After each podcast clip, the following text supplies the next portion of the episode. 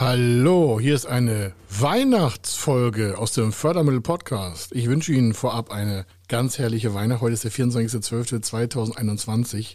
Erstmal schönen Dank, dass Sie das heute hören. Ich wünsche Ihnen ganz persönlich von mir, Kai Schimmelfeder, von allen Mitarbeitern, die heute natürlich auch alle zu Hause sind und also hoffe ich jedenfalls bei Ihren Lieben sind und da sind Sie auch. Viel Erfolg, eine schöne Gesundheit, dass alles bei Ihnen super ausschaut und wenn nicht, und Sie wachsen wollen, weil Sie vielleicht noch mehr Erfolg in sich spüren, dann äh, sprechen Sie gerne mit uns. Da, wo wir sind, ist vorne, sage ich immer. Warum? Wir wollen immer weiter gucken in die Zukunft und trotz Weihnachten habe ich Ihnen ein bisschen Geschichte mitgebracht. Nicht Fördermittel, aber was Privates von mir. Sie werden sagen, huch, das ist aber eine ganz neue Nummer. Ja.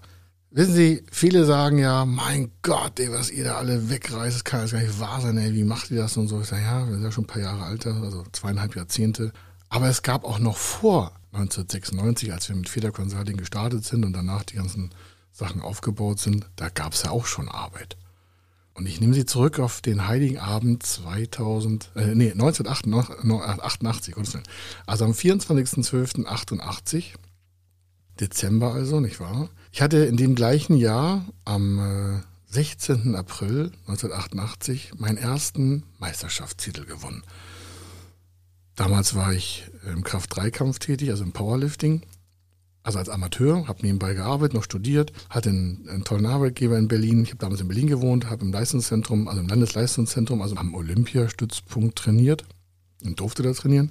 Mit den Besten der Besten. Das ist übrigens eine kleine Nebenstory. Wenn Sie mit guten Leuten arbeiten, dann ähm, haben sie auch schon einen riesen Vorteil, aber das ist was anderes. Jedenfalls, ich hatte also ein halbes Jahr vortrainiert, hatte Meisterschaft gewonnen, danach bin ich in so ein psychologisches, mentales Loch gefallen, weil warum? Ich hatte äh, nicht sauber vortrainiert und habe das auf der Meisterschaft echt verrissen. Also ich habe zwar gewonnen, aber ich habe mir echt Verletzungen zugezogen. Ich wollte das unbedingt, es war meine erste Meisterschaft und ich wollte meinen Trainer glücklich machen und ich wollte meinen Ernährungscoach glücklich machen und meinen Biomechaniker. Ich hatte einen Mentalcoach, ich hatte den Koch, also ich hatte ein riesen Team schon, obwohl ich Amateur war. Aber wenn man ganz vorne an die Spitze will, dann braucht man halt die besten Leute. Und da sage ich heute noch an viele, die sich daran erinnern, mein Dank. Ich lebe davon heute noch. Also nicht monetär, aber von den mentalen wir, Lerneinheiten bin ich heute noch gestärkt und äh, habe danach auch meine anderen sportlichen Erfolge aufgebaut. Aber das ist auch nicht die Story. Die Story beginnt danach, aber dazu musste ich ja sagen, wie es da hinkommt, warum. Ich hatte echt ähm, Knochenbeschwerden, Muskelfaserrisse, das war echt brutal und brauchte mal eine Auszeit, habe dann ruhiger gemacht, danach 88 und bin auch erst danach nächstes Jahr wieder richtig angefangen, also trainieren zwischendurch schon. Aber es war also, ich habe noch eine andere Arbeit gehabt. Ich habe ja damit, ich musste Geld verdienen. Ich habe ja gesagt, ich bin Amateur. Ich habe für einen Versicherungsvertrieb gearbeitet, äh, Versicherungsbereich im Außendienst. Also nicht Fulltime, sondern neben meiner Hauptarbeit auch noch. Und hatte gute Leute dran, habe da viel Seminare bekommen, Verkaufstraining, Telefonschulung. Da bin ich auch den ganzen Leuten noch dankbar. Hier an dieser Stelle besonders mal Arne Grüß. Arne Grüß. Ein Megatyp damals, äh, heute auch, glaube ich habe ihn seit damals nicht mehr gesehen, aber äh, viel Dank verpflichtet. Marsen Abu Daken, riesen, riesen. Ähm, Christian äh, Liebetrud, damals Geschäftsstellenleiter, haben mich alle unterstützt. Und ich habe das auch zurückgegeben, hoffe ich jedenfalls, und habe äh, mit den Leuten viel Spaß gehabt. Und äh, bevor das jetzt zu emotional wird, fange ich mal an. Also ich hatte, vier, äh, hatte keine gute Vertriebsshow zu der Zeit, hatte meine Zahlen nicht erreicht, war nicht so erfolgreich, war aus dem Sport was anderes gewohnt. Und was passiert da jetzt? Ich habe gedacht, das kannst du ja nicht auf dir sitzen lassen, hier das Jahr 88 so, mal schlecht abzuschneiden. Ich bin Heiligabend in die Geschäftsstelle. Ich durfte eine Schlüssel haben und bin dann, und da durfte ich telefonieren. Ja, ich habe ja zu Hause bei meinen Eltern gelebt, also meinem Vater. Meine Eltern waren damals schon geschieden und äh, war nicht so ein super zu Hause, muss ich dazu sagen. Also es war jetzt nicht das, wo man sagt, Mensch, boah Gott, Weihnachten sitzen wir zusammen und essen was zusammen. Also habe ich Heiligabend gedacht, boah, bevor ich jetzt irgendwie hier Frust schiebe, ich telefoniere einfach Leute an um unser Produkt zu verkaufen. Und dann haben wir gedacht, so, was, Heiligabend bist du verrückt, jetzt am Glühweinstand und so, in Berlin, alle am Party machen und so. Ich sage, nee, also bevor ich jetzt nichts mache, ich muss das nochmal drehen. Dann habe ich angefangen zu telefonieren und habe gesagt, war hier Steuern sparen und tausend Sachen und was man alles so machen kann. Und aber alles ordentlich, also will ich schon damals auch datenkonform, das Wort damals gab es schon gar nicht, also datenkonform, aber ich habe das alles auch nicht gemacht. Warum? Ich wollte die als Kunden gewinnen. Also Sie merken, das habe ich 1988 schon gemacht. Das war acht Jahre vor meinem ersten großen Deal eines Unternehmens, weil ich gute Lehrer hatte. Ich habe auf die gehört und gesagt, Mensch, mach's ordentlich. Warum? Behältst die Kunden, hast du immer ordentlich Pflege, läuft alles. So. Und dann habe ich gemerkt, dass die das nicht lustig gefunden haben.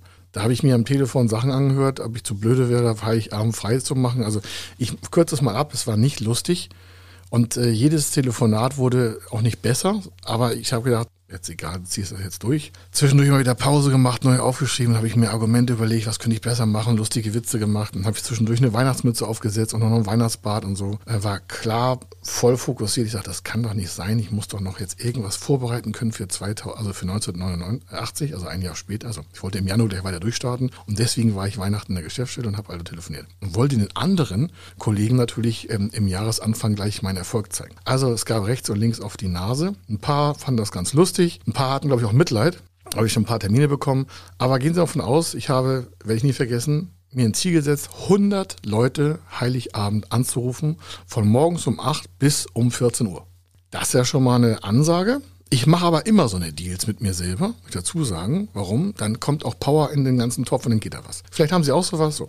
Ich habe dann natürlich eine Quote gehabt, die ist unterirdisch. Ich glaube, ich habe von den 100 Anrufen weniger als die Hälfte erreicht. Also es war echt ein Trauerspiel. Und von den anderen 50 haben mich, glaube ich, also gefühlt heute belächelt 40 und nur 10 haben mir ein Ohr geliehen und vielleicht habe ich drei, vier Termine bekommen für zwischen den Tagen. Also quasi Nacht, also 27, 28, 29. Das war Samstag, Sonntag noch dabei. So.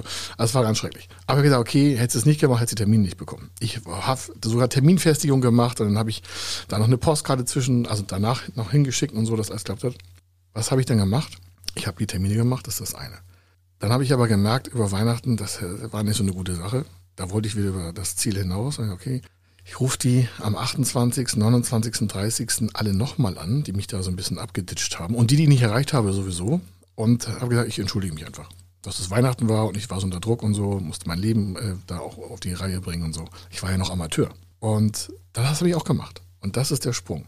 Ich habe Heiligabend etwas festgenagelt, was ich für 2000, also für ein Jahr später, also für das Jahr danach, für ein paar Tage später, das anfing 89, quasi begründen wollte. Und dann habe ich ja danach die Tage nochmal angerufen und das, und dann habe ich gesagt, wissen Sie, ich wollte mich erstmal entschuldigen. Und dann haben die alle gesagt, ich werde es nie vergessen, das werde ich nie vergessen. Warum? Also ich wollte mich entschuldigen und die haben warum? Ich sage, naja, das war Heiligabend so, sagte, naja, was ist, haben wir ja öfter, dass jemand anruft und so, aber ich habe noch nie jemanden gehabt, der sich entschuldigen wollte. Sagen Sie, was machen Sie da eigentlich? Dann habe ich, hat er mir Zeit gegeben am Telefon. Und das hat mich natürlich total aufgeladen. Dann war das nächste Gespräch, war auch so ähnlich. Und das nächste Gespräch auch und danach auch. Und dann gingen bessere Gespräche los. Und ich gedacht, Mensch, war vielleicht doch gar nicht so schlecht. Daraus habe ich Termine gemacht. Meine Quote war damals jetzt auch nicht perfekt, aber ich hatte irgendwie mit einmal so 20, 25 Termine und habe mich da echt durchgefeilt. Und dann habe ich meinen Vorgesetzten gefragt, wie ich das alles machen soll, was halt das neben der Arbeit war. Und hat er mich noch begleitet, mich hingefahren. Ich hatte keinen Führerschein, ich hatte kein Auto. Der hat mir echt die Arbeit abgenommen und ähm, ich habe dann einfach verkauft. Und dann war das der Erfolg. Und die Story, die ich mitgeben möchte, gerade zu Weihnachten ist, man sieht den Erfolg immer erst dann, wenn er schon eingetreten ist. Das habe ich damals gelernt. Und dann habe ich festgestellt, dass das im Training auch so ist. Ich habe ja nicht die Meisterschaft als erstes gewonnen, habe gesagt, so jetzt habe ich die Meisterschaft gewonnen und jetzt fange ich an, brutal hart mit meinen Schmerzen zu trainieren. Und ich habe erst mein Leben aufs Spiel gesetzt, habe da echt alles reingehängt, was ich hatte, habe dann gewonnen. Und dann habe ich bei der Versicherung alles reingehängt, was ich hatte. Okay, ich hätte noch mehr machen können, das muss ich dazu sagen. Damals war ich nicht so perfekt. Aber ich habe einen Teilerfolg erreicht. Und darauf habe ich dann aufgebaut. Das möchte ich Ihnen gerne zu Weihnachten mitgeben. Warum? Man kann im Erfolgen kann man Muster sehen. Gerade heute Heiligabend, vielleicht haben Sie Zeit, diese Folge zu hören, vielleicht hören Sie sie später. Da fahren alle so total runter, gucken auf den vergangenen Bereich der letzten elf, elfeinhalb Monate, äh, elfeinhalb, äh, Monate Vielleicht haben sie sogar gute Vorsätze, wovon ich abrate. Das wissen sie vielleicht schon. Sondern machen sie das, was sie haben, einfach besser. Aber sie müssen immer, müssen müssen sie gar nichts, aber immer geht es da vorher zu investieren. Also sie müssen erst reinhängen, erst machen und dann stellt sich Erfolg ein. Und wenn sie sich das mal bewusst machen, dann ist jedes Projekt, also jede Vorbereitung total wertvoll. Und je akribischer die Vorbereitung machen, desto erfolgreicher kann das Projekt werden. Der beste Zeitpunkt also für Erfolg ist vor dem Erfolg.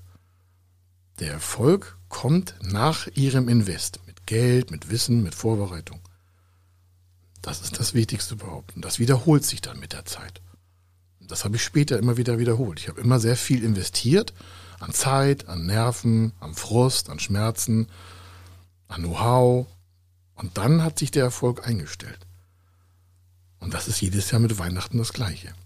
Weihnachten kommt jedes Jahr wieder und so kommt auch Erfolg immer wieder, wenn Sie das Jahr vorbereiten. Weihnachten bereitet sich immer schon vor, ab quasi dem 25., 26. Dezember des Jahres. Und dann denken alle so, Mensch, nächstes Jahr Weihnachten, was da wohl passieren wird. einige handeln dann und machen was aus dem Jahr, was da kommt. Und einige lassen es einfach so laufen. Und ich wünsche Ihnen eine frohe Weihnacht, eine schöne Zeit mit Ihren Eltern, mit Ihren Kindern, mit Ihren Schwiegereltern, mit Ihren Urenkeln, mit Ihren Freunden, mit, mit allem, was Sie haben, mit Ihren Lebenspartnern, mit Ihren Lebenspartnerinnen. Dann überlegen Sie vielleicht, wie erfolgreich wird 2022 für Sie. Was hängen Sie gleich jetzt, gleich morgen, vielleicht heute noch, was hängen Sie jetzt noch rein? Dass Sie selbst den Fortschritt Ihres Erfolges produzieren können. Denn wie gesagt, der Erfolg kommt nach dem Invest. Der Erfolg kommt nach Ihrer Arbeit. Der Erfolg kommt nach Ihren Gedanken. Zuerst kommen die Gedanken und dann kommt der Erfolg. Hier war der Kai Schimmelfeder. Frohe Weihnachten. Ich hoffe, es hat Ihnen bisher Spaß gemacht. Ich danke Ihnen. All unsere Leute danken Ihnen, dass Sie zuhören und vielleicht sehen wir uns an einer erfolgreichen Stelle wieder oder in der Vorbereitung. Also bis dann, Freunde. Bis dann. Ciao an alle.